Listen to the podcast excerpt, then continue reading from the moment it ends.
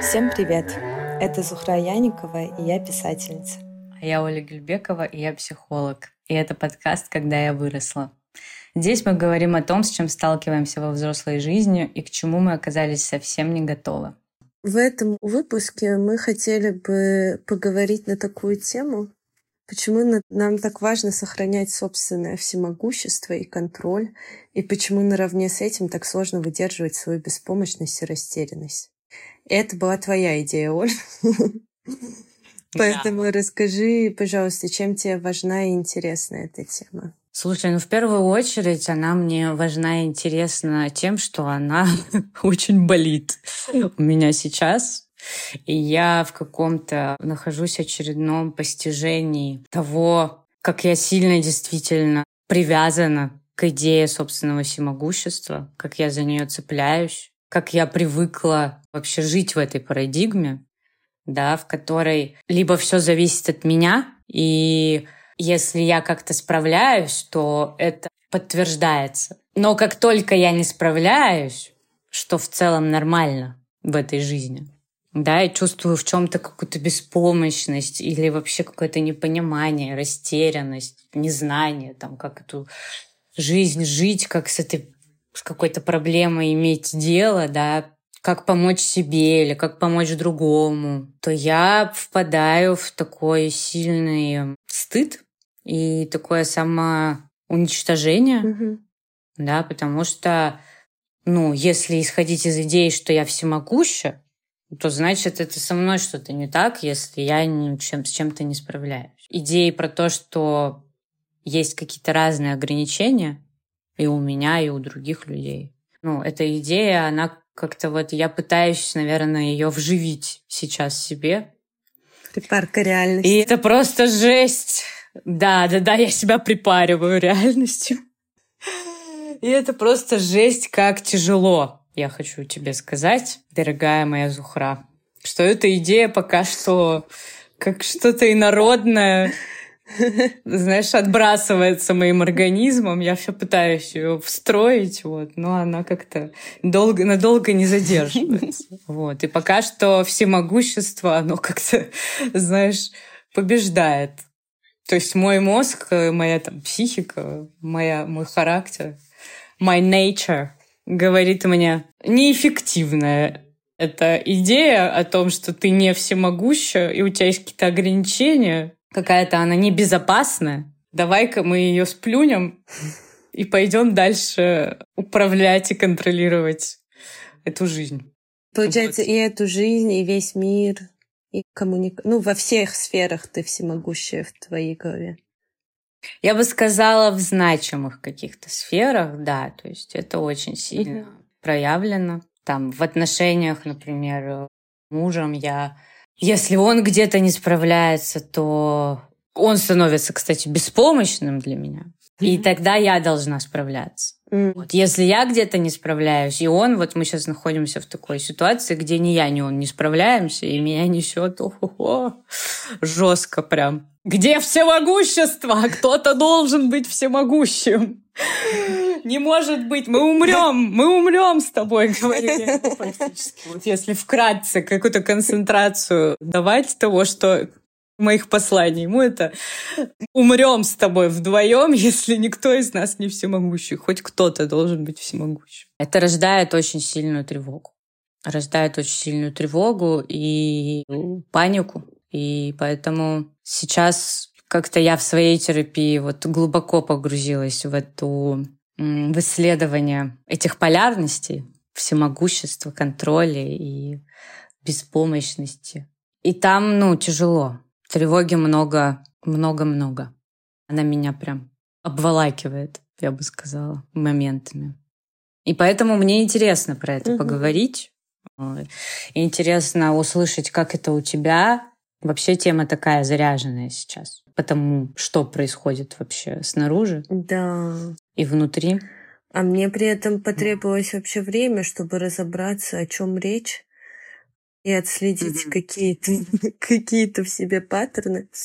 Я поняла, что у меня это проявляется больше всего во взаимоотношениях с людьми, там любые дружеские, романтические, коллегиальные, любые абсолютно. И если mm-hmm. в отношениях наступает конфликтный момент, а это неизбежно, да, как бы мы не можем все как пазлики сойтись, но Mm-hmm. Если такое происходит, я чувствую, что это я с чем-то не справилась, я что-то сделала не так. Что я могла бы, да, как-то это избежать, не допустить, а оно вот так вот. Если во мне разочарован человек, на меня обижен, злится на меня, я, я чувствую, что вот что я настолько не справилась, я настолько виновата не перед человеком, я виновата в том, что не справилась с отношениями. Угу. Вот, что я либо начинаю чувствовать, короче, агрессию, типа, что человек что-то там не понимает. Mm-hmm. Либо эскапизм у меня начинается, то есть я могу гостить, игнорить, бояться коммуникации, избегать их. То есть я вообще становлюсь отвратительной в такие моменты. Ну, раньше это было более заметно, более очевидно. Сейчас я тоже с этим как-то работаю, с тем, что учусь там вот беседовать с людьми. Но все равно тяжело для меня. Мне это не uh-huh. нравится. Мне вообще сложно разделить, мне сложно понять, что это, оказывается, диалог, что нам нужно разделить ответственность 50 на 50, ну или там, как нам комфортно, в каком процентном соотношении. Uh-huh. Ну, я начинаю видеть другого человека как символ моего неуспеха, и мне смотреть на него невыносимо. Это вот апогей этого, что если все люди, ну, все люди, с которыми я нахожусь в коммуникации, меня, если не uh-huh. все меня любят, и если не со всеми у меня хорошие отношения, то все, мне стыдно, одиноко и тревожно. И я сейчас, например, работаю с тем, чтобы принять, что не, все меня будут любить. Ну и, и пытаюсь как бы работать с этим чувством провала, которое возникает в этом моменте, где мне стыдно, одиноко и тревожно. Ну, где ты правильно понимаешь, что этот провал это про то, что ты не справилась с тем, чтобы тебя все любили. Да, да, да. Я не справилась с тем, чтобы другому было хорошо и комфортно в отношениях со мной. Угу. Я не справилась с тем, чтобы было сплошное наслаждение. Ну, короче, чтобы все кайфовали. Вот все должны кайфовать, радоваться. Угу. А я не справилась. Ну, ответственность только на мне. Я же говорю, 50 на 50. В моей голове это новая для меня идея, что в отношениях участвуют угу. участники, а не только я. Да, и здесь еще одновременно, мне кажется, важна, важна идея ограничений, собственно. Угу. Во-первых, что ты что чувство другого человека это все-таки не твоя ответственность. Угу. Но даже если ты очень хочешь, чтобы человек себя хорошо чувствовал, ну, это не, не всегда возможно. Ну, вот у меня тоже пока мое сознание не принимает такие мысли. И я замечаю по, по романтическим отношениям, например, это для меня самые показательные mm-hmm. все. Если меня отвергли, во-первых, очень больно, что я это допустила, я не справилась. Но в этой точке, где меня отвергли, то это я могу изменить. Для этого надо либо самой поменяться, либо изменить другого. Как бы, планы такие. И я начинаю сходить с ума. Я, я могу сталкерить. Сталкерить я имею в виду, что не, не так, что я физически хожу и преследую человека, я не mm-hmm. дошла до этого. Но могу прям написывать, вот такой эмоциональный сталкинг. Mm-hmm. Смотреть Инстаграм, социальные сети, ну, в общем, наблюдать за передвижениями человека в сети и еще ему отправлять какие-то mm-hmm. свои послания, в которых я утверждаю его значимость и исключительность, либо, ну, есть обратная сторона, где я уже говорю, какое ничтожество. Mm-hmm. вот, в общем-то, он богиню упустил. То есть я вот на таких качельках качаюсь. Пока ты говорила, я поняла, что я вообще очень долго в разных своих отношениях у меня был такой интересный узорчик того, как они шли. Угу.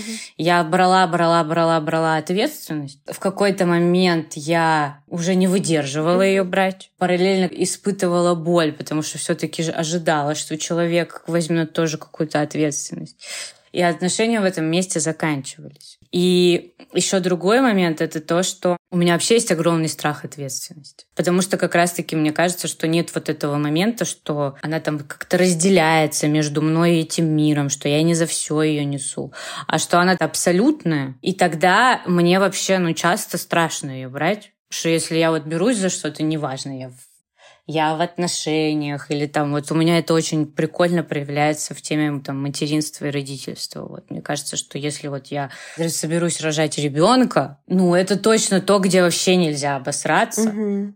В том числе по тем причинам, которые мы тут с тобой обсуждаем частенько. Вот. И, ту, и, и в этом месте я такая, да ну, ну вообще никакой ребенок, не надо никакого ребенка рожать, не надо на себя эту ответственность брать. Может, ты так вот. классно обосрешься, что он станет более великим подкастером, чем ты. Ты мне предлагаешь все-таки родить ребенка и, и как это сделать его своим нарциссическим продолжением, да? да. Вот. Мама не удалась как подкастер, но вот ты подсовывать ему микрофон с младенчества, да, там записывать да. его всячески. В целом, эту идею, которую твои очень сильно продвигали, да, твоей какой-то вот гениальности, там, величия. На тему того, как это вообще все как выходит, как раз-таки вот я сейчас э, подкапываю под истоки своих вот этих вот качелей таких и понимаю, что там, например, у меня отец мой делал все, чтобы держать марку всемогущего и ну и человека, в котором просто невозможно разочароваться удивительным образом, что я до сих пор как бы им вообще очень сильно очарована. И даже там я могу рассказывать всякую хрень, там, например, в терапии или там друзьям, да, когда, mm-hmm. которая происходила. Но я рассказываю это, а внутри я как-то так все равно очарованный. И ну, от него шли послания, типа, все в твоих руках, ты все можешь. Ну, там, у него такая каноническая, классическая история там из грязи в князи, в смысле, там, своим трудом, своими усилиями, из очень там сильной бедности э, вырваться там, создать в себе абсолютно новые условия. Еще такая была классная идея. Голова должна всегда быть впереди чувств. И чувство вообще расценивалось как слабость. Я прям помню вот это как некое наставление. Твоя голова должна быть всегда впереди. Ну и это такой, как бы, если вдуматься, да, то это такой глубокий, такой жесткий контроль всех своих импульсов каких-то, да, чувств, ну и вот эта идея, что если ты трудишься, вкладываешься, то ты можешь достичь всего, что захочешь. И я не знаю, по правде говоря, но мне кажется, что он был такой unlimited, то есть не очень вообще имел, видел какие-то ограничения. И, собственно, я выросла, наблюдая его таким, веря в то, что он такой. И бесконечно как раз вот этот процесс, который я описала, да, с которым я сейчас встречаюсь, это вот в сути мои с ним такие когда-то в детстве внешние отношения и на сегодняшний день уже внутренние отношения, где есть его фигура, такая идеальная, всемогущая, и есть моя какая-то, которая либо что-то, если получается, идентифицируется с ним, либо если не получается, то я чувствую вот этот стыд об его фигуру, я стыжусь. Угу, интересно как. Свою какую-то беспомощность, никчемность, да, то есть я отвергаюсь об него. И, кстати, есть такой прикольный феномен того, что вот эта вся история влияет на меня, знаешь, как, что я, ну, и стыд сам как переживание воспринимаю как такое уязвимое и беспомощное, и поэтому я стыжусь стыда своего. То есть это вот такое открытие было прикольное в терапии у меня, что когда мне стыдно, там, я не могу сказать, что мне сейчас стыдно, мне надо это скрыть, потому что мне стыдно, что мне сейчас стыдно. Блин, я еще поняла, что для меня это было прям достижение, дойти до этого уровня, где я говорю, мне сейчас стыдно. Ну и, и то не всегда удается. И я представляю, как дошла до этого уровня, наруживаешь на нем следующий, где стыдно за стыд. Ну и прикол-то в том, что это не со всеми происходит. Это происходит именно там, где я по каким-то совпадениям какой-то набор черт характера, когда я вижу человека, ну, похожего на своего отца, и неважно, это мужчина или женщина, такой self-made, очень интеллектуальный, очень э, такой размышляющий, очень имеющий какой-то статус, имеющий какой-то опыт. Вот если вот это все как бы совпадает, автоматически эта история начинает э, работать. Mm-hmm. Я начинаю переживать вот эти отношения как такой постоянный, что в них есть вот это напряжение и вот этого постоянного риска, ну, обосраться mm-hmm. и получить отвержение, отвращение, разочарование. И при этом как бы я верю, что это неизбежно. То есть я все делаю, чтобы этого не произошло, но при этом я понимаю, что это неизбежно. И вот здесь вот это напряжение. И поэтому встреча с собственным «не могу», она такой вызывает, знаешь, ну, ужас. Мне вот это прям И собственную фрустрацию, и разочарование. И вот ты говорила, да, про, ну, типа, вот когда ты говорил, что мне эта идея не нравится. Когда мы себя мочим, мы защищаем собственное всемогущество в этот момент. То есть сказать себе, что вот в отношениях условно 50 на 50, угу. и я там, или там, что я чего-то не могу, признать, что не все, что я не все контролирую. И, а если я начинаю мочить себя и говорить там, ты просто там не дожала, или ты так не так сказала, не знаю там. То есть предъявлять все претензии в этом месте. Мы в этот mm-hmm. момент защищаем идею того, что мы все контролируем. То есть ты понимаешь, насколько эта идея вообще цена, и, и насколько стрёмно от нее отказаться. Я поняла, какая-то изощренная, извилистая психологическая защита. В основе, ну, как и любой защиты, на самом деле, лежит безопасность. То есть мы таким образом, мир, в котором я не контролирую, он какой-то опасный. И вот это, кстати, вот здесь мы подходим прямо очень близко к детскому опыту, угу. в котором мы как-то это проживали. Мы можем этого не помнить, потому что, как правило, очень раннего. Но мы как-то прожили, что если я не контролирую, то это опасно. И тогда, ну, необходимо, не, прям необходимо контролировать, необходимо быть всемогущим. У меня прям вот ты говоришь, и мне прям так страшно становится, что можно потерять контроль с реальностью. Ну, то есть я понимаю, что это крайняя, ну, кра... так, такая тотальная потеря контроля с реальностью, это, скорее всего, крайняя степень этой защиты, когда уже человек совсем mm-hmm. повредился, травмировался. Э, но это мой самый главный Но страх. ты имеешь в виду такое сумасшествие? Ну, вот даже, например, если говорить про разочарование и отвержение, что я не вижу чувств другого просто. Я думаю, что, ну, типа, я не способна принять, что он просто не испытывает ко мне тех же чувств, что и я испытываю к нему. Вот. Я не способна увидеть человека в этот момент, и это меня пугает. То есть мне кажется, что все, я теряю в такие моменты, когда у меня случаются припадки этого, этой идеи контроля, я просто не вижу другого человека, и, этот, и это меня прям пугает именно как потеря связи с реальностью. А, ну так это она и есть, да. Я осознала, что другие mm-hmm. люди — это другие люди, а не массовка в моей жизни. И для меня это было прям откровение. И я пытаюсь это сохранять и удерживать. Это, сейчас... это та точка, где я предлагаю переименовать наш подкаст как «Два нарцисса в одном горшке», я не знаю. Горшок с нарциссами, которых давно не поливали, я не знаю, что как...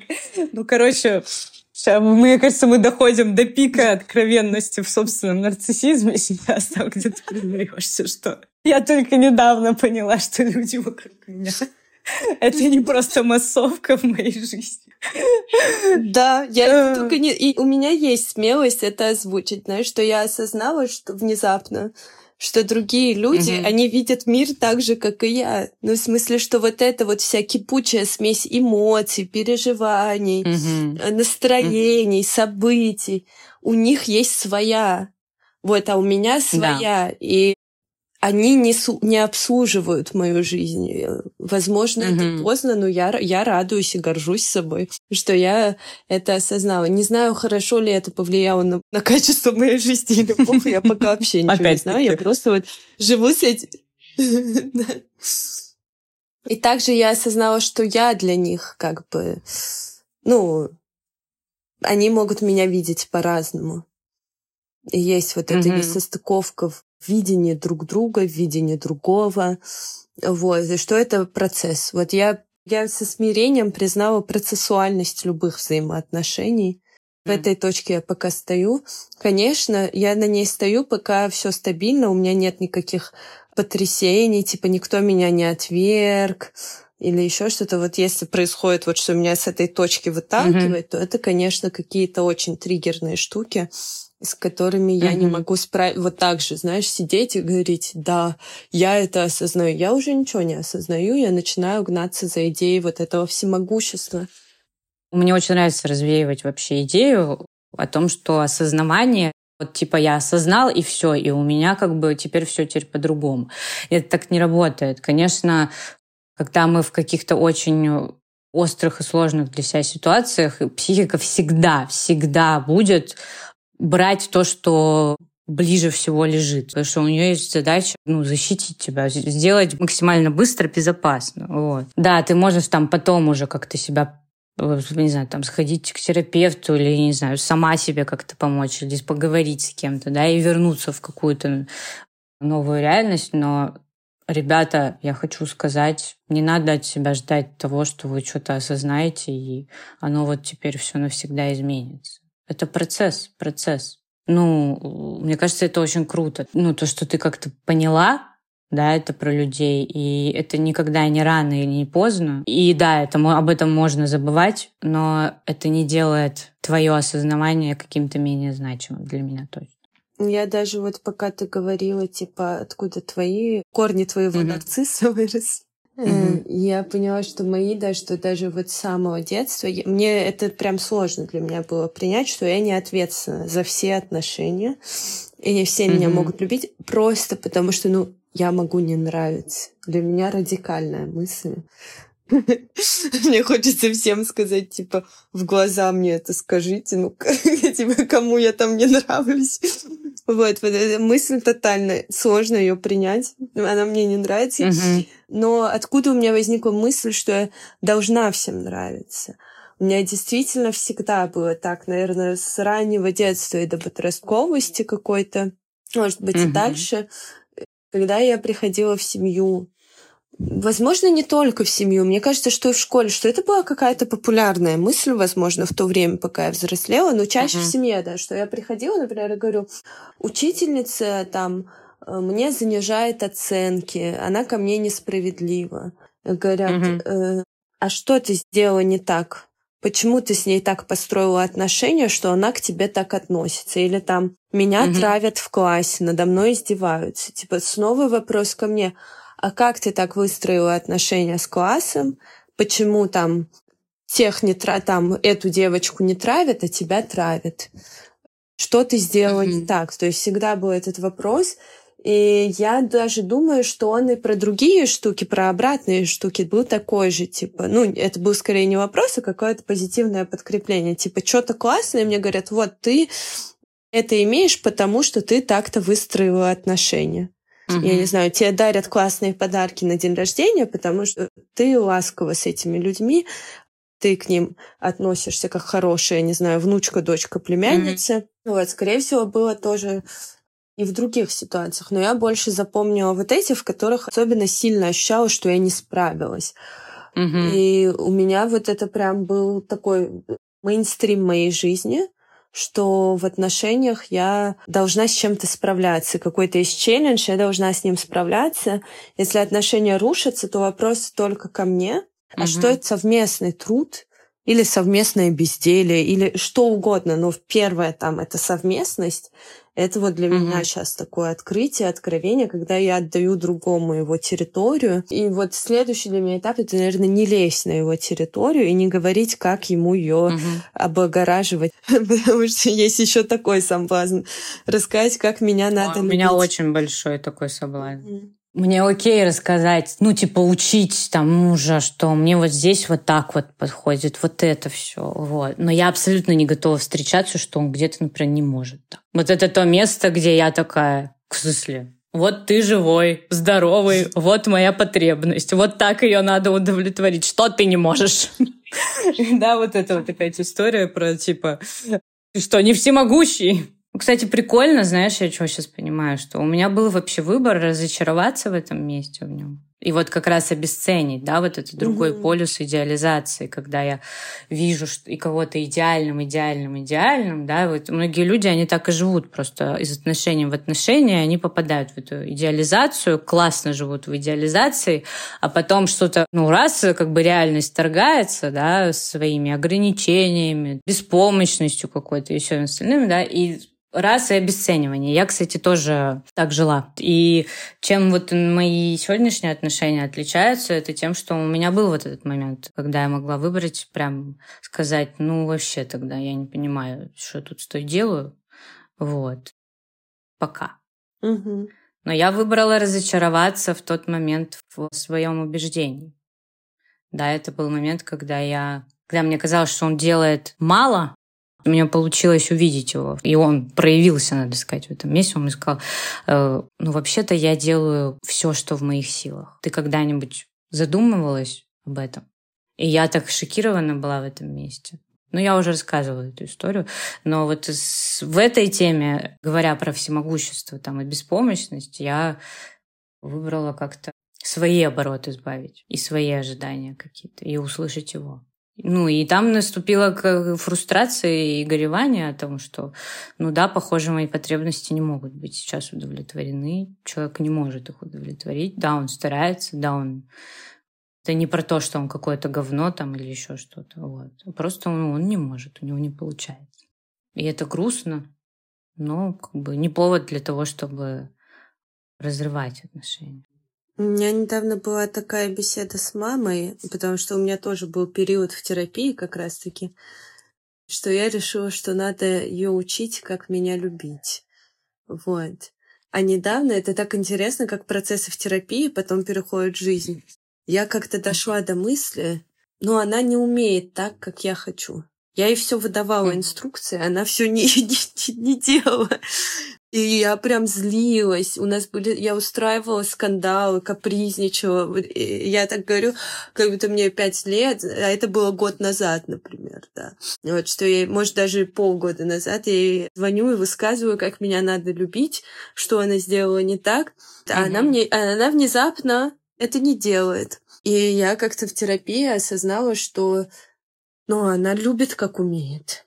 И мы с ней mm-hmm. недавно, она сама завела этот разговор, она сказала, ты все время меня учишь, как тебя любить. И шаг вправо, шаг влево, она сказала, расстрел. Мне стало так страшно от того, какой я монстр вообще. Вот, и она говорит, ну а ты не думала, что я люблю, как умею? Но я на тот момент уже как раз-таки это подумала, поэтому я сказала, да, конечно, я понимаю. Э, у меня есть мечта что я выдам инструкции, и ты будешь им mm-hmm. следовать. Но я вот сейчас, мам, учусь принимать идею, что так будет. Она сказала, слава богу. Mm-hmm. Да, это как мой любимый мемас про внутреннего ребенка, что вот нужно этого внутреннего ребенка там всячески ходить, лелеять, там, поддерживать, искать, находить, ценить и любить, вот. А там такая сидит тварина, это внутренний ребенок, ненасытная, которая такая, типа, Хочу все! Да, да, да. Ты люби меня! Ты, давай вот это! Ты что, не даешь? Они не дают! Какие они ужасные, отвратительные. Но да, как бы потом мало его открыть, этого внутреннего ребенка, его надо еще с реальностью познакомить. Mm-hmm. Что она вот такая вот. И прожить с ним все эти фрустрации. Да, из прикольных постэффектов этого я научилась выплескивать агрессию как раз-таки. Видимо, я ее раньше подавляла, а тут я научилась mm-hmm. приходить и требовать, типа, ко всем. Мне кажется, в этот период mm-hmm. я приходила и говорила, дайте мне любовь, это было достаточно так ярко, экспрессивно. И как будто есть вот этап осознавания, а следующий этап — это дать себе реально пожить с этим, поэкспериментировать, походить, вот да, познакомиться mm-hmm. с реальностью, посмотреть, как она вообще реагирует. Тогда как-то больше смирения возникает. Но в триггерных точках, в стрессах и у нас сейчас, мне кажется, вообще культура, вот мне интересно твое мнение профессиональное на этот счет. Мне кажется, что у нас mm-hmm. культура вообще вся про всемогущий контроль. Весь Инстаграм mm-hmm. мне об этом кричит. И Ютуб тоже. Про то, что ты можешь там, типа, воздействовать на реальность, ты можешь воздействовать на Вселенную. Вот, и я вижу... Я... Хочешь зарабатывать миллион в день? Да-да-да-да-да. Елена Блиновская, вот. Блиновская — это вообще самый прекрасный пример же всемогущего контроля и всемогущества. Да, просто вот давайте херачим желание. Помнишь, где она говорит, что ну если вы, если ваше желание не сбылось, вы неправильно желали просто. Вы не верили в этот момент. Это просто идеальный пример. Просто муа, замечательно. Так есть же элементы этого, которые работают реально. Я, как и все в ковид, столкнулась с этим стрессом, и моя Блиновская — это Не помню, как зовут чувака. Штука называется «Магия утра». Я вот по утрам просыпаюсь, визуализирую, медитирую. Я иногда ухожу от этого, но когда я чувствую себя дестабилизированной, я реально вот эту рутину провожу, и она дает мне возможность вообще хоть как-то справиться с реальностью. То есть я вот сейчас снова начала делать все эти сейверсы. Как бы с одной стороны я понимаю, что это какая-то истерия культурная идея, что я могу написать желание, и Вселенная его исполнит. Но с другой стороны, а, они такие спасительные в трудные периоды. И мне даже понятно, почему люди сейчас с двадцатого года мы мы ни разу не успокаивались. Живем в пиздец. Да, да, да, да.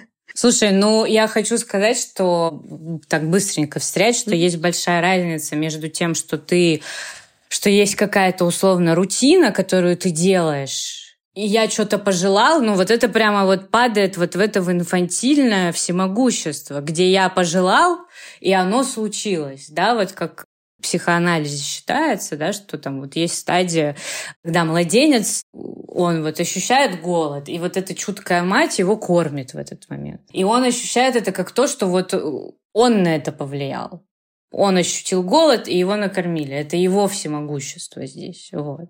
Он не очень понимает, что там есть какая-то мать, которая его как-то с ним сонастроена и ощущает, и вообще-то ну, от нее он зависит. Вот. Это уже дальше происходит. И вот эта идея с тем, что я могу просто что-то думать, просто что-то желать, и оно будет сбываться, при том, что я не, ничего не делаю, да, то есть она чаще всего работает на то, что ну, Леня Блиновская просто платит деньги.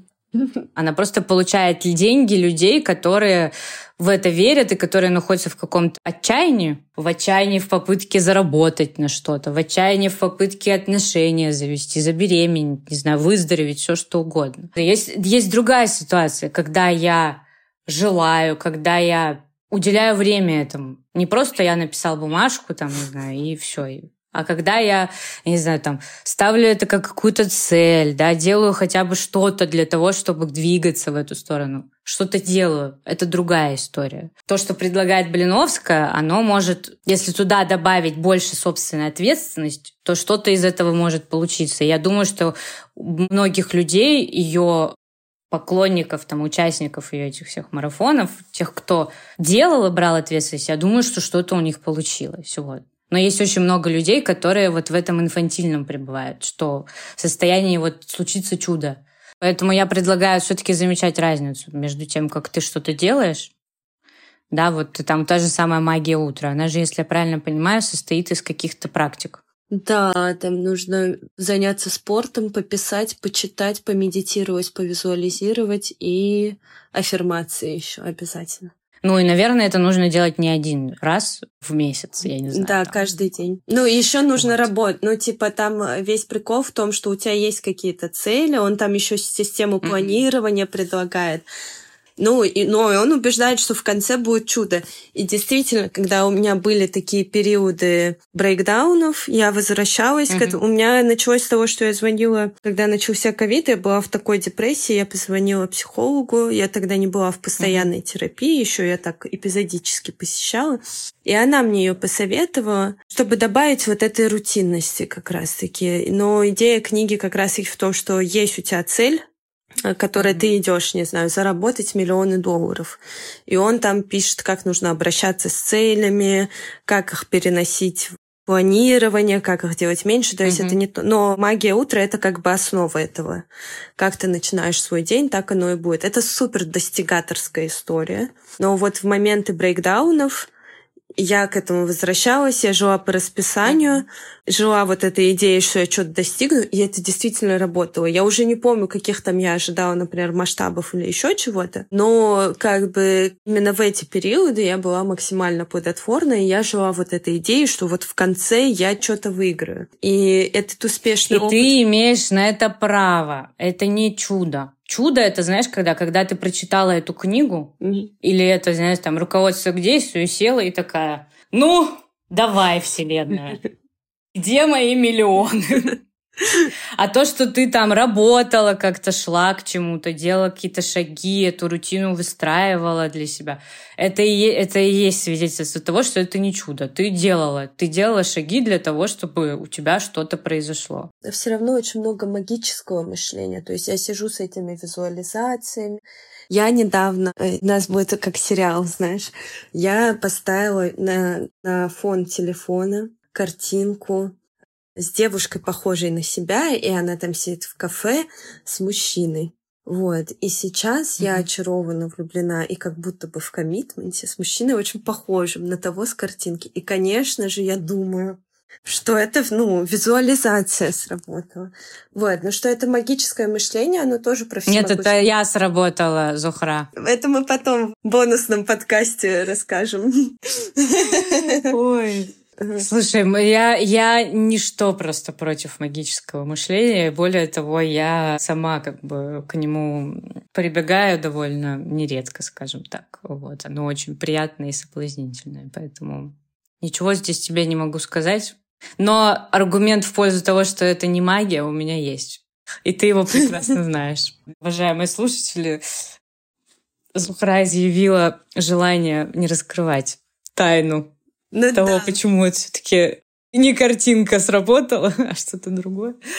Ну, я это расскажу. Я говорю, у нас будет бонусный эпизод, где мы все секретики mm-hmm. расскажем, всякие посплетничаем там.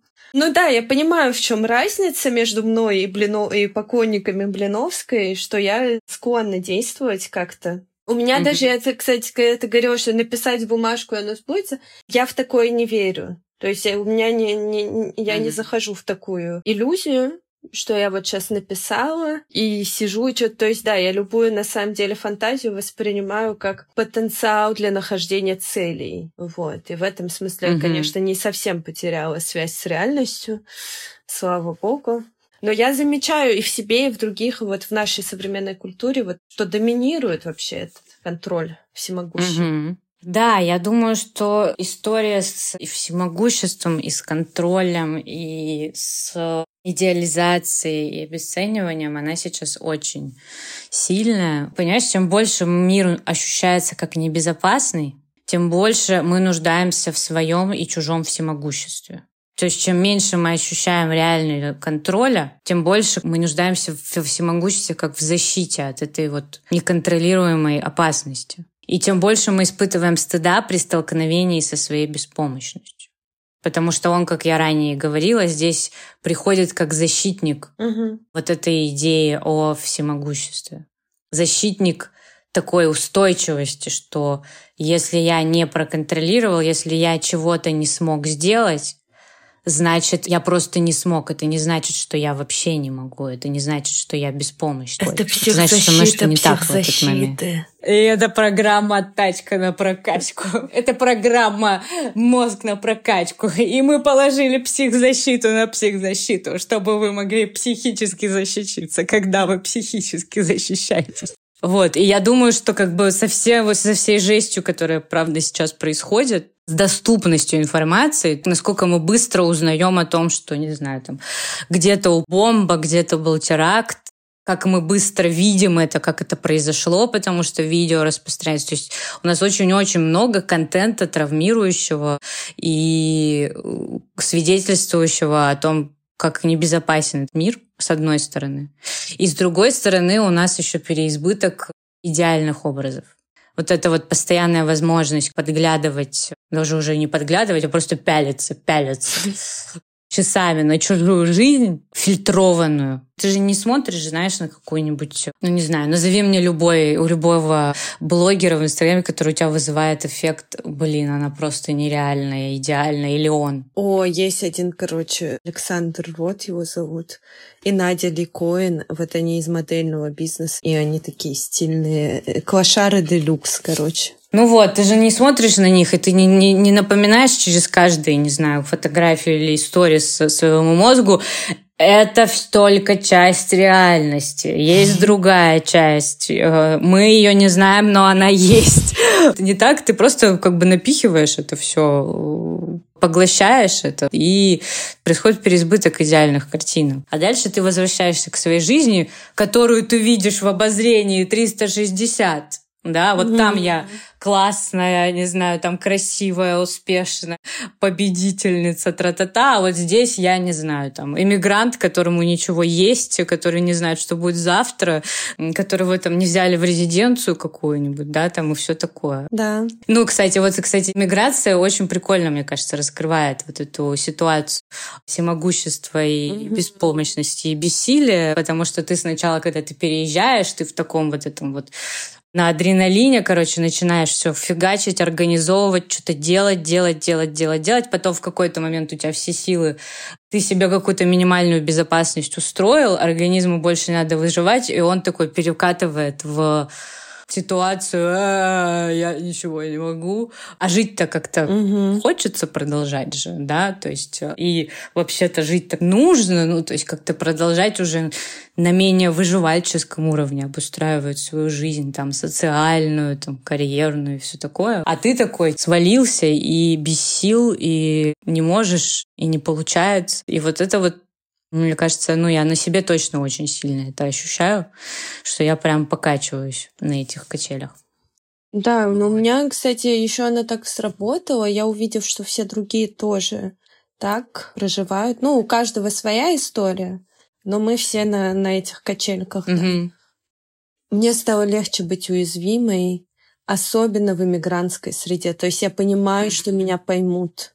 Потому что мои приятели, которыми я тут обзавелась местные, кто не уезжал никуда никогда, ну, не проживал этот опыт, у них иногда есть... Ну, я не могу с ними это обсудить, потому что они такие, типа, да что ты не депрессуй, вот же, мы же тусим вместе, страна тебя принимает, мы все друг друга, типа, любим, mm-hmm. обижаемся, классно. Людям из России я тоже не могу рассказать, потому что это тоже очень разные опыты в, данный момент, и мой mm-hmm. кажется не таким значительным. А именно в иммигрантской среде я нахожу пространство и легкость, чтобы быть уязвимой и сказать все типа особенно, да, когда mm-hmm. вот эти наши прекрасные виды на горы и моря, вот что я в них хожу и рыдаю, и воплю даже иногда, и мне все не нравится, мне плохо, или я лежу, мне не хочется даже мизинцем подвигать именно иммигрантам, именно из своей вот э, страны нынешней, я могу рассказать, и в этом много близости и освобождения. Угу. И смирения да. даже. Мне кажется, Очень в этом смысле понимаю. иммиграция это хороший опыт для смирения от всемогущего контроля. Мне кажется, да. Да. Очень много приходится встречаться, правда, с тем, что ты не можешь выдержать я хотела сказать нашим слушателям, типа, если вы хотите избавиться от... Ну, не то чтобы избавиться, а принять вот это чувство всемогущего контроля, то и эмигрируйте куда-нибудь. Принять, что вы не всемогущий. Да. Принять чувство всемогущего контроля. Если вы хотите принять чувство всемогущего контроля, переезжайте к нам. Мы его адепты. Ну да, два нарцисса в горшке. Да, да. Ну, мне кажется, что иммиграция челленджит место очень сильно. Угу. И правда, ну, оно непростое, оно очень сложное. И мне кажется, что мы тоже тут не всемогущи, чтобы... Ну, я считаю, что это можно не выдержать. Да, и вообще тем, кто не в эмиграции, хочу сказать, что Эмили Пэрис там все врут, как бы. У нее нет вот это через три месяца. Она не помимо, помимо того, что она ходит в Луи с красивыми мужчинами, там уже их 10, наверное, и все прекрасны. Вот. Помимо этого, они еще не показали, как она лежит в соплях в постели и говорит, я никуда не пойду. Или, или смотрит билеты и такая, типа, а может, ну его все нахер разбить, в, как это говорят, в пух и прах Эвелин Пэрис, это можно прям отдельный подкаст записать. Да. Хотя я обожаю этот сериал. Это идеальный такой эскейп для меня, короче.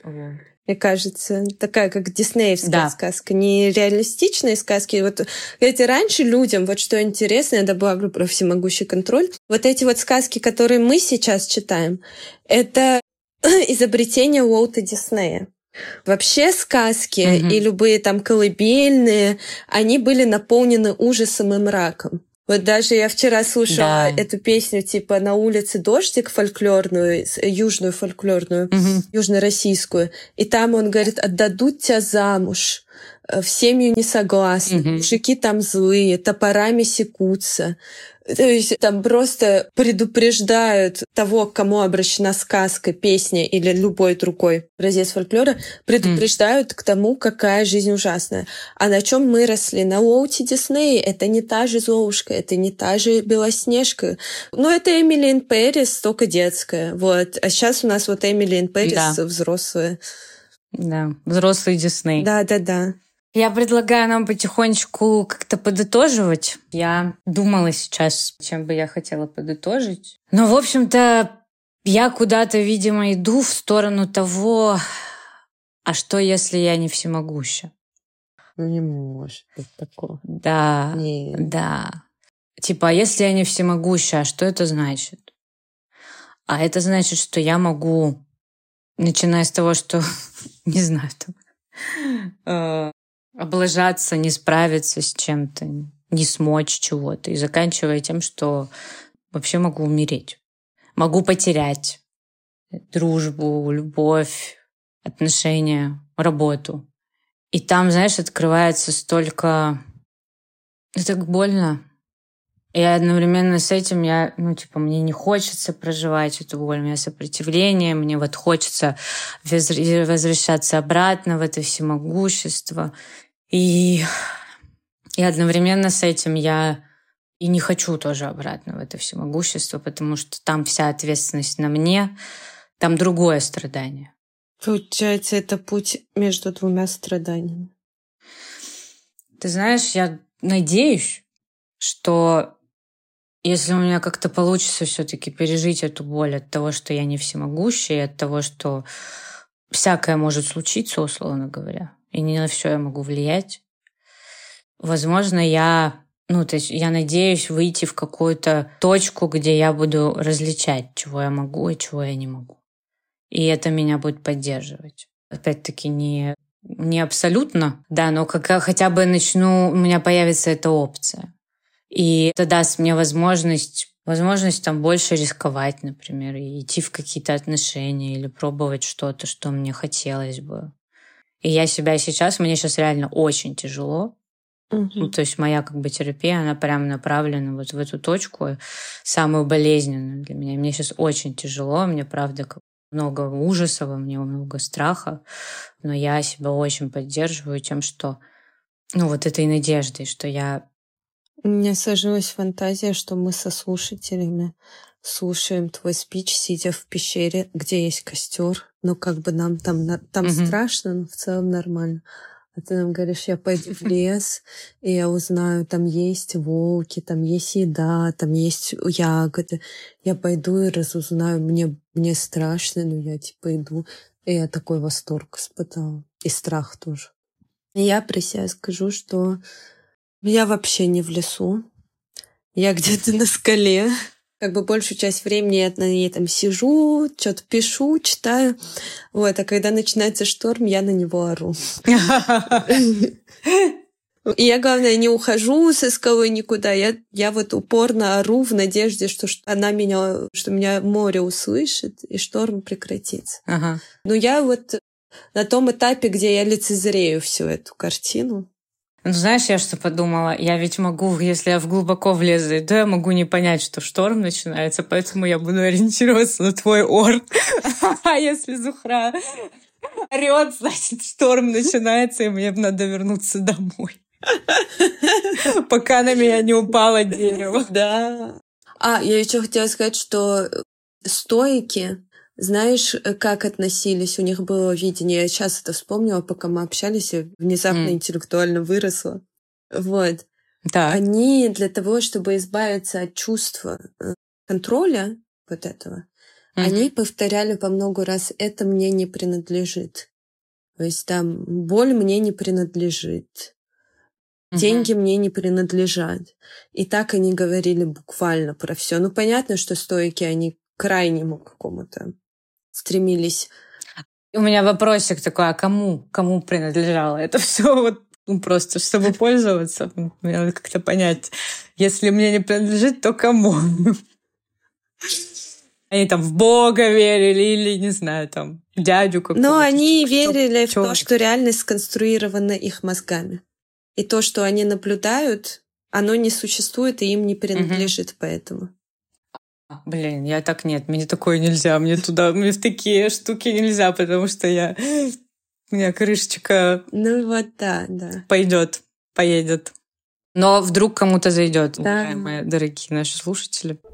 Хочу предложить слушателям нас всячески поддержать особенно mm-hmm. поддержите Олю, она идет в лес за нас, за всех, и за Кавказ. Вот. Мне нужна провизия.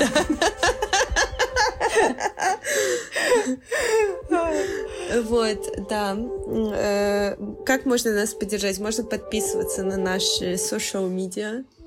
Э, можно нам переводить денежки на все эти денежные платформы, donation платформы.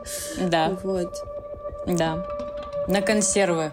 Да, и палатку. Я бы хотела, чтобы ты в палатке была, а мне, пожалуйста, зонтик. Потому что я уже устала мокнуть под дождем. Я сколько не ору, он не прекращается. Супер. Дорогие слушатели, пожалуйста, мне на консервы, палатку, хрен и зонтик. Ну что, всем пока тогда. Да, всем пока, хорошего вам дня, вечера, что вы там делаете, того и хорошего. Да. Пока-пока. Пока-пока. Thank you.